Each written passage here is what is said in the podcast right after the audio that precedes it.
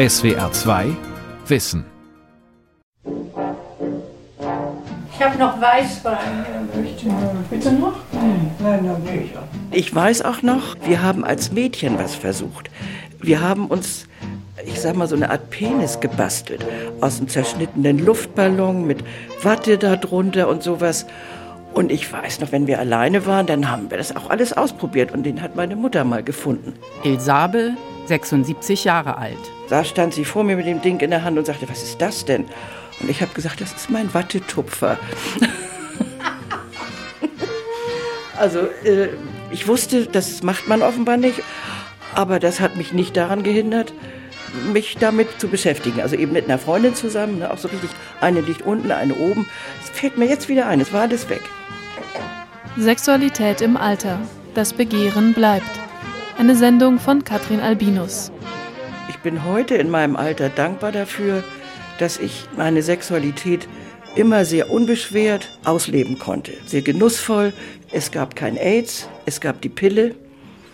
Also ich hatte nie Angst vor Schwangerschaft. Ilsabe hat als Journalistin gearbeitet, war nie verheiratet.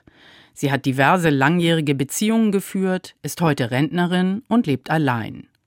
Bis Ende 60 hatte sie noch intensive sexuelle Begegnungen. Und es ist auch nicht bei allen Gleichaltrigen so gewesen. Meine älteste Freundin hat irgendwann mal viel, viel später gestanden, dass sie mit 50 ihren ersten Orgasmus hatte. Und da habe ich gedacht, oh Gott, du Ärmste. Aber sowas hat es halt auch gegeben in meiner Generation. Ne?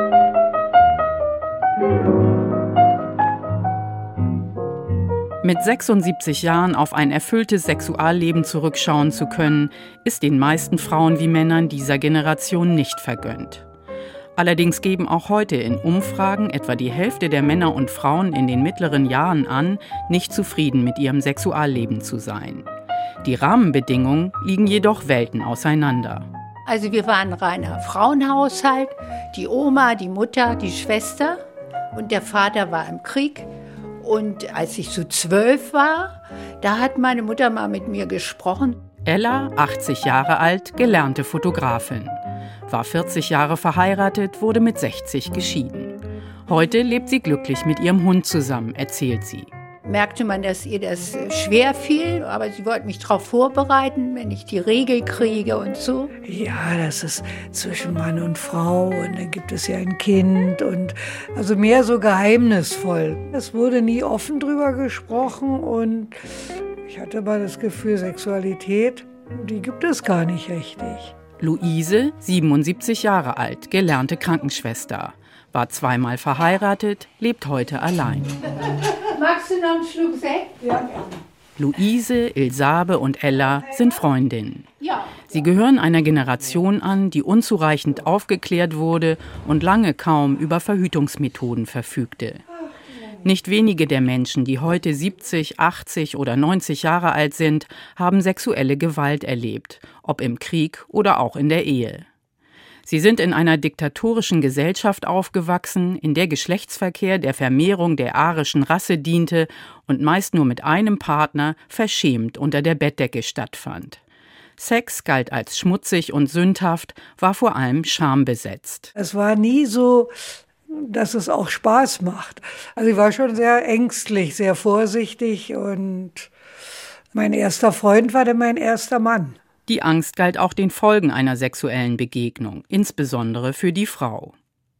Heute ist die Verhütung sichergestellt, scheint Sexualität von allen alten Beschränkungen befreit, es um nichts anderes mehr zu gehen als um den Spaß an der Sache. Doch der Berliner Sexualwissenschaftler und klinische Psychologe Christoph Josef Ahlers beklagt ein nach wie vor verengtes Verständnis von Sexualität. Nämlich entweder Fortpflanzung oder Lust. Wenn keine Lust, dann ist kein Sex. Und zwischen Fortpflanzung und Lust liegt das, worum es eigentlich geht. Das ist die Kommunikationsfunktion von Sexualität. Sie ist der einzige Grund, warum wir Menschen noch Paare bilden. Eben nicht die Erregung, kann jeder alleine. Eben nicht die Fortpflanzung, kann jeder alleine. Kann Kind im Labor machen lassen. Das Einzige, wofür ich eine Partnerschaft brauche, ist, eine echte Beziehung erleben zu können, in der ich das Gefühl bekomme, okay zu sein von jemandem, der mir was bedeutet und dem ich was bedeute. Und das kann ich mit einem solchen Menschen lebenslang erleben. Denn wenn ich jemanden umarme, der mir etwas bedeutet, dann erlebe ich nicht in ästhetischen Qualitäten. Viele Menschen haben bei Umarmungen und beim Küssen die Augen geschlossen. Dann können sie die Heidi Klum Schablone gar nicht abgleichen, sondern sie können entweder was erleben oder nicht.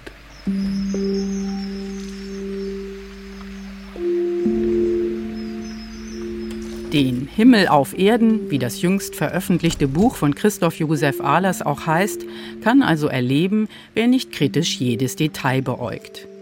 Das Alter müsste dafür eigentlich wie geschaffen sein. Doch wir leben in einer Gesellschaft, die stark auf Äußerlichkeiten achtet. Einer der Gründe dafür, dass Sexualität im Alter immer noch ein Tabu ist.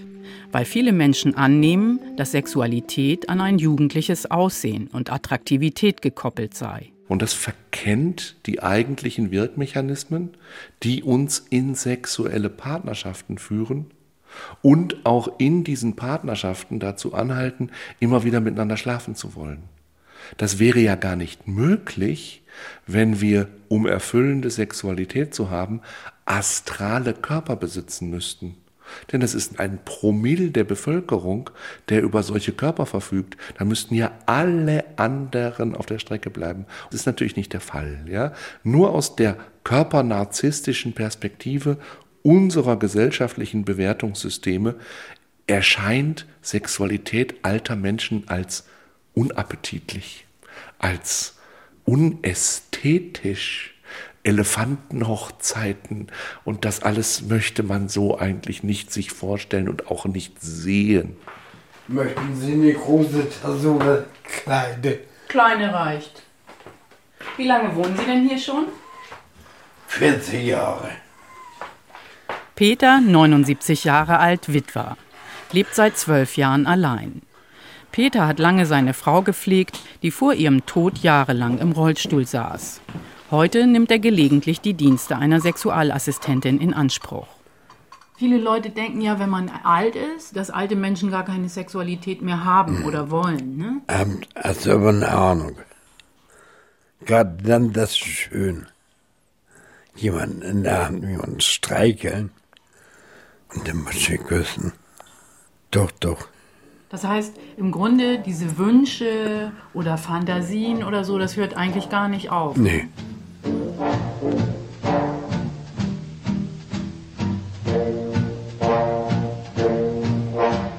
Sexualität im Alter wird heute für immer mehr Menschen zu einem Thema, weil die Lebenserwartung deutlich zugenommen hat. Die Dauer einer Ehe lag noch im 19. Jahrhundert bei 20 Jahren. Dann starben die Menschen. Sie liegt heute, zumindest gemessen an der Lebenserwartung, doppelt oder dreimal so hoch. Das führt zu der Herausforderung, dass wir immer länger Beziehungen, auch sexueller Art, führen können. Und weit mehr Menschen als allgemein angenommen möchten das auch.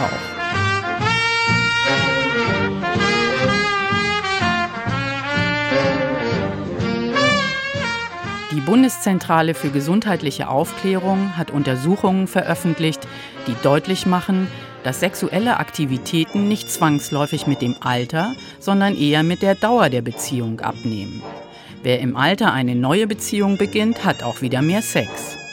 Viele Männer haben ab 70 leichte Erektionsstörungen, aber die wenigsten sind impotent und können auch jenseits der 90 noch eine Erektion haben.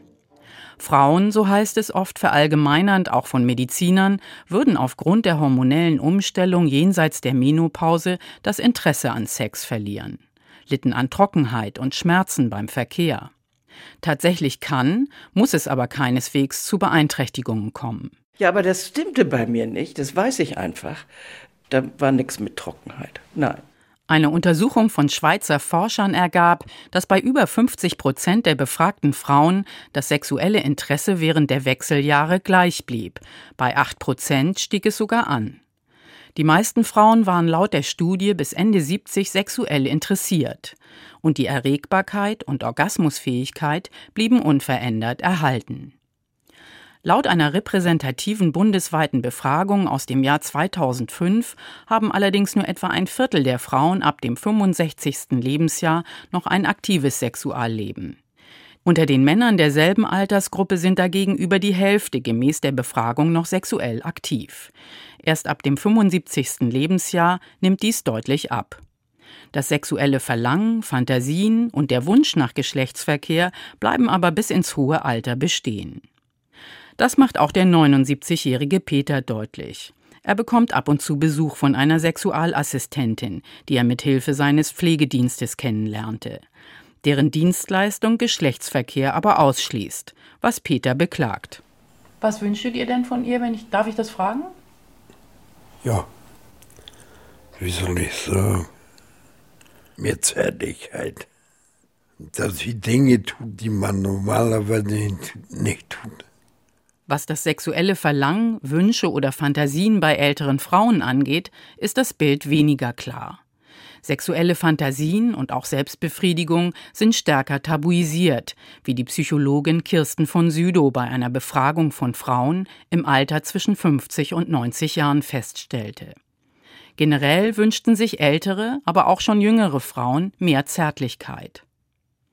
Immer wieder äußern alte Frauen aber auch ganz offen, froh darüber zu sein, dass es vorbei ist mit der Sexualität.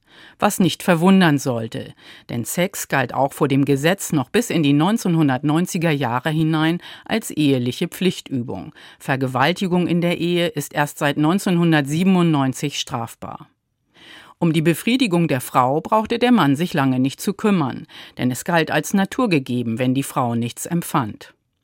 Dass sie es doch tat, wurde erst durch den Kinsey Report Mitte der 50er Jahre Teil des öffentlichen Bewusstseins im Zuge der sexuellen Revolution. War das jetzt für dich so, dass du das Gefühl hattest, dass man Sexualität auch zur Verfügung stellen muss? Ja, es war so auch. Und ich wurde dann ja geschieden nach vielen Ehejahren. Und dann, einige Jahre danach, hatte ich den besten Sex meines Lebens mit einem viel jüngeren Mann. Und das war ein Geschenk. Ohne Orgasmus, total erfüllten Sex. Das geht auch.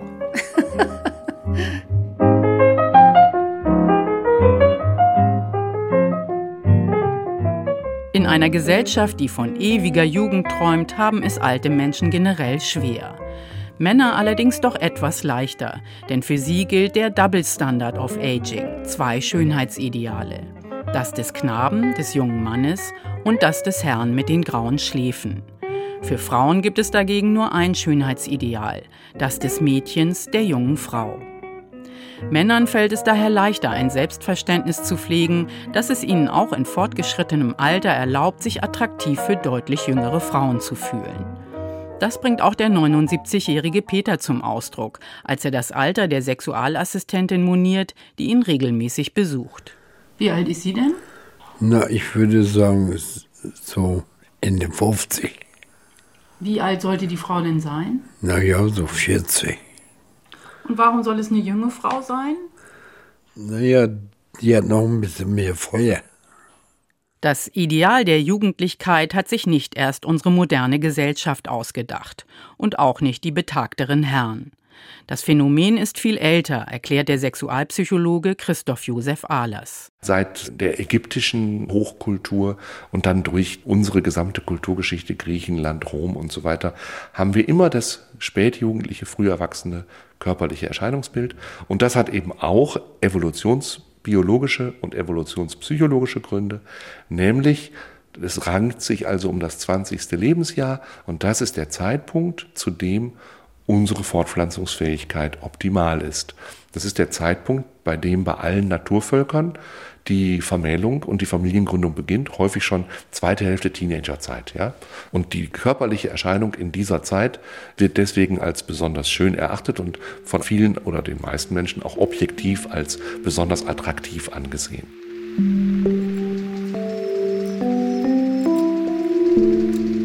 Unsere gesellschaftlichen Vorstellungen vom Alter, durch medizinische Informationen noch gestützt, folgen einer Defizithypothese. Alles wird immer schlechter. Die Gesundheit, das Aussehen, die Körperfunktion. Die Haut wird schlaff, der Hormonspiegel sinkt, die sexuelle Funktionstüchtigkeit erlahmt. Aufgrund dieser Zuschreibung entwickeln alternde Menschen geradezu die Erwartung, sie müssten zu asexuellen Wesen werden, auch wenn sie anders empfinden. Nur wenige nehmen diese Empfindungen ernst und den Kampf für ihre Bedürfnisse auf. Sie sind es, die bei Christoph Josef Ahlers in der Praxis landen. Und die erste Frage, die die meisten Klienten beschäftigt, lautet, dürfen wir das noch? Ist das okay, wenn wir? Darf das sein, wenn ich? Jetzt noch auf unsere alten Tage.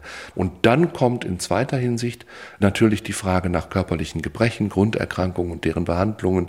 Dann kommen viele Fragen dazu, geht das denn noch, wenn das so ist? Unter den Paaren, die zu Christoph Josef Ahlers in die Praxis kommen, sind auch solche, die schon über 80 sind.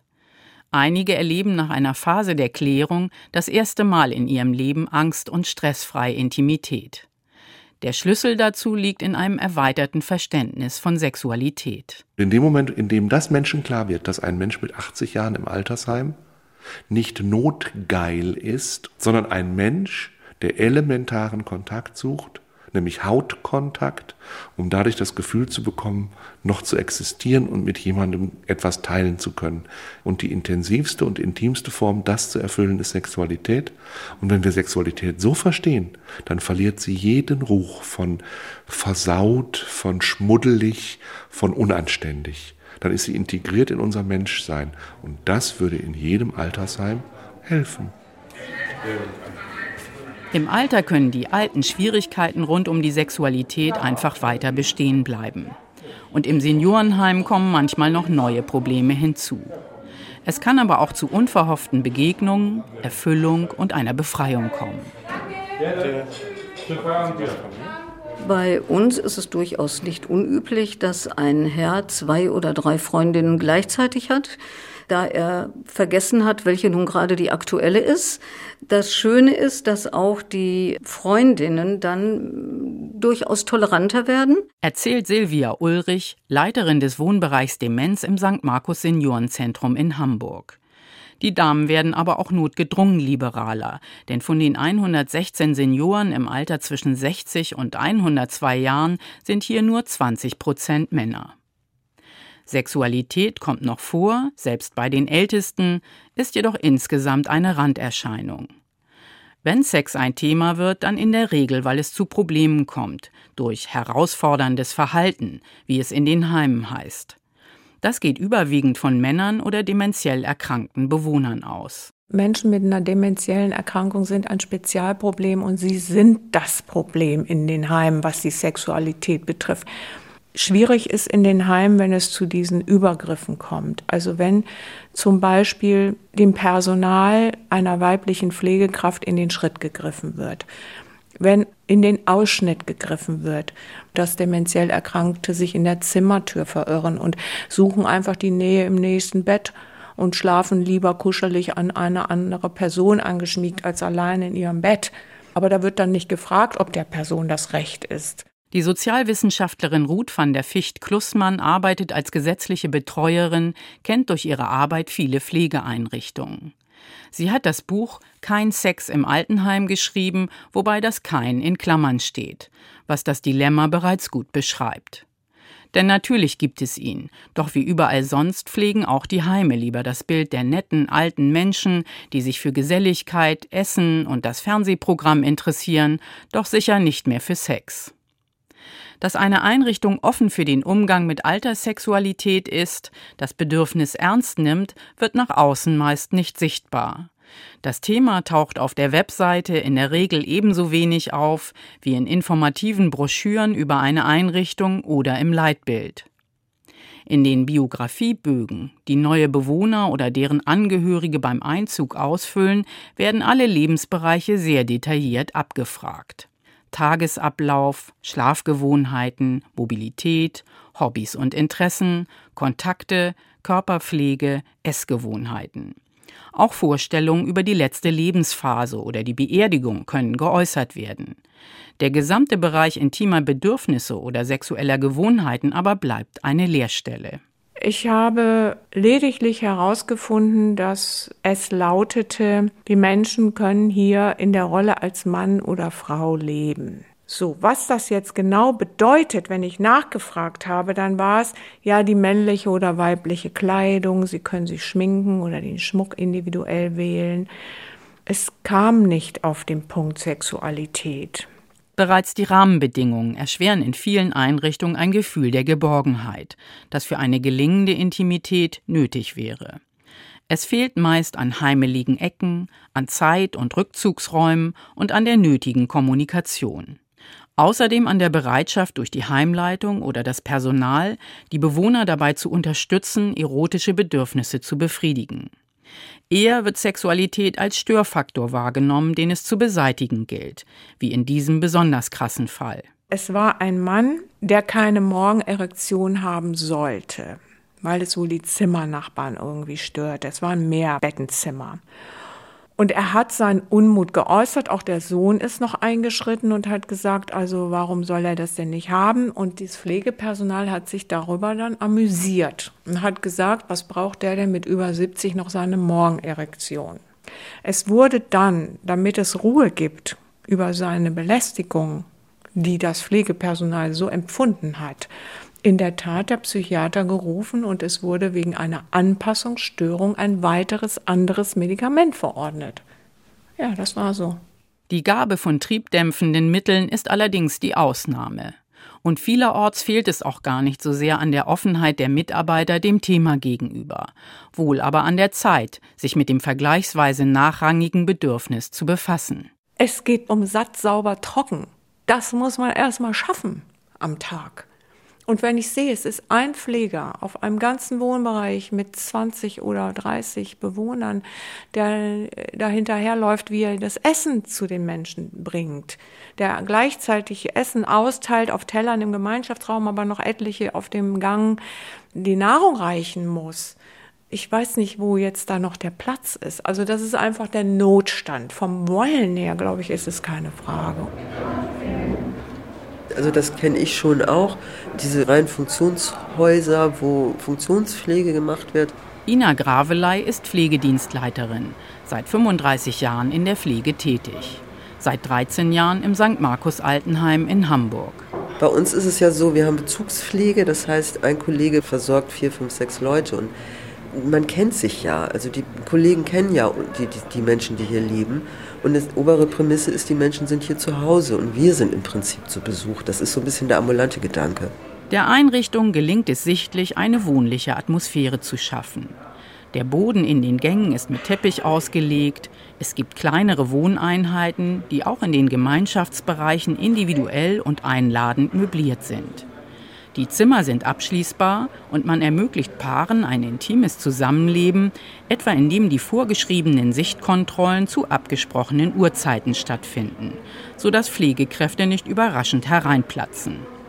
Doch auch im St. Markus kennt man herausforderndes Verhalten. Passiert nicht jeden Tag und andauernd, aber natürlich passiert es auch und ist natürlich eine große Aufregung, wenn da plötzlich ein Mann die Hose runterlässt. So, kann man sich ja vorstellen dann äh, reagieren wir und teilen uns schnell auf. Zwei kümmern sich um den Mann und die anderen versuchen, die anderen zu beruhigen. Auch der Umgang mit Übergriffen gehört zum Pflegealltag und erfordert Sensibilität und Klarheit, auch gegenüber dem Pflegepersonal. Ich habe jetzt noch den anderen Fall auch noch, wo dann tatsächlich ein dementiell erkrankter Mensch immer in ihren Ausschnitt gegriffen hat, also häufiger, und die Pflegedienstleitung verlangt hat, das habe sie auszuhalten. Das war ja krankheitsbedingt. Und das ist etwas, das kann ich nicht tolerieren. Im St. Markus Seniorenheim versucht man, besonders junge Pflegekräfte gar nicht erst in eine solche Situation kommen zu lassen. Sondern wirklich Menschen wie Silvia oder mich, die dann schon damit umgehen können und den Leuten einfach ganz klar Grenzen setzen können. Oder auch zu zweit reingehen ist ja auch noch eine Möglichkeit.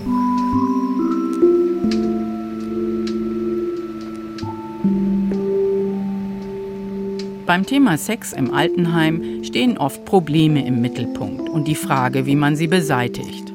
Ein guter Lösungsansatz ist, Intimität zunächst einmal zu ermöglichen. Gerade auch für Menschen mit Demenz, da der wohltuende Einfluss von körperlicher Nähe und Sexualität bei ihnen besonders deutlich spürbar ist, berichten Pflegekräfte. Die Menschen kommen zur Ruhe, sind ausgeglichener, geselliger und weniger übergriffig. Eine Maßnahme kann daher darin bestehen, eine Sexarbeiterin einzubestellen. Doch manchmal ist das gar nicht nötig, wenn sich zum Beispiel ein Paar in der Einrichtung zueinander hingezogen fühlt. Probleme tauchen nur dann auf, wenn sie ihre Aktivitäten etwa im Speiseraum ausüben, wo ein dementes Paar vielleicht anfängt, sich auszuziehen.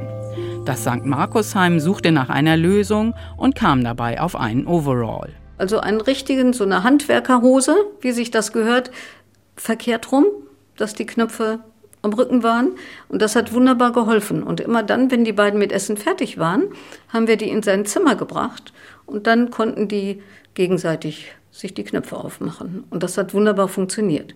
Also uns war immer wichtig, dass bestimmte Dinge, an denen sich andere stoßen, nicht begafft werden können, um das mal so zu sagen, dass man die Menschen, die das früher nie gemacht hätten, so entwürdigt, sondern dass die das in ihren eigenen vier Wänden machen. Man muss da sensibel sein und ein bisschen die Fantasie spielen lassen, dann haut das hin.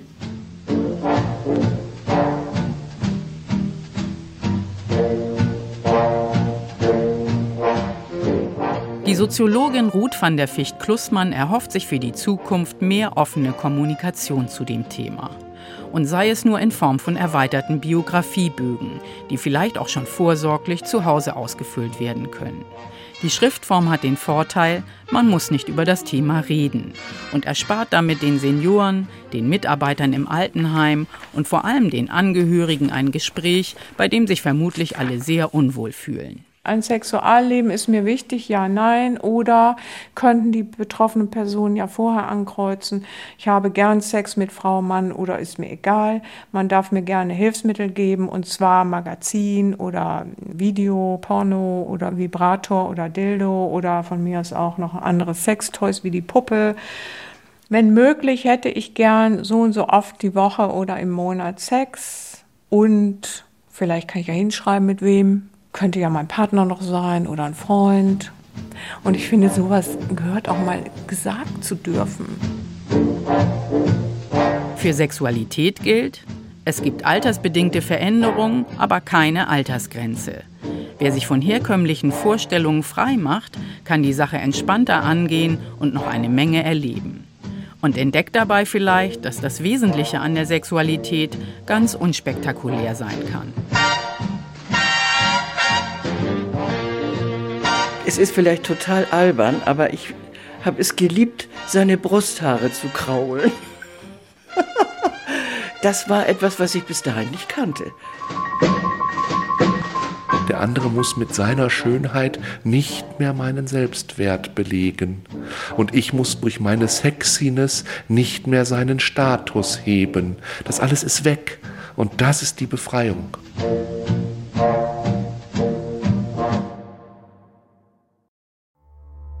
Die Welt verstehen. Jeden Tag.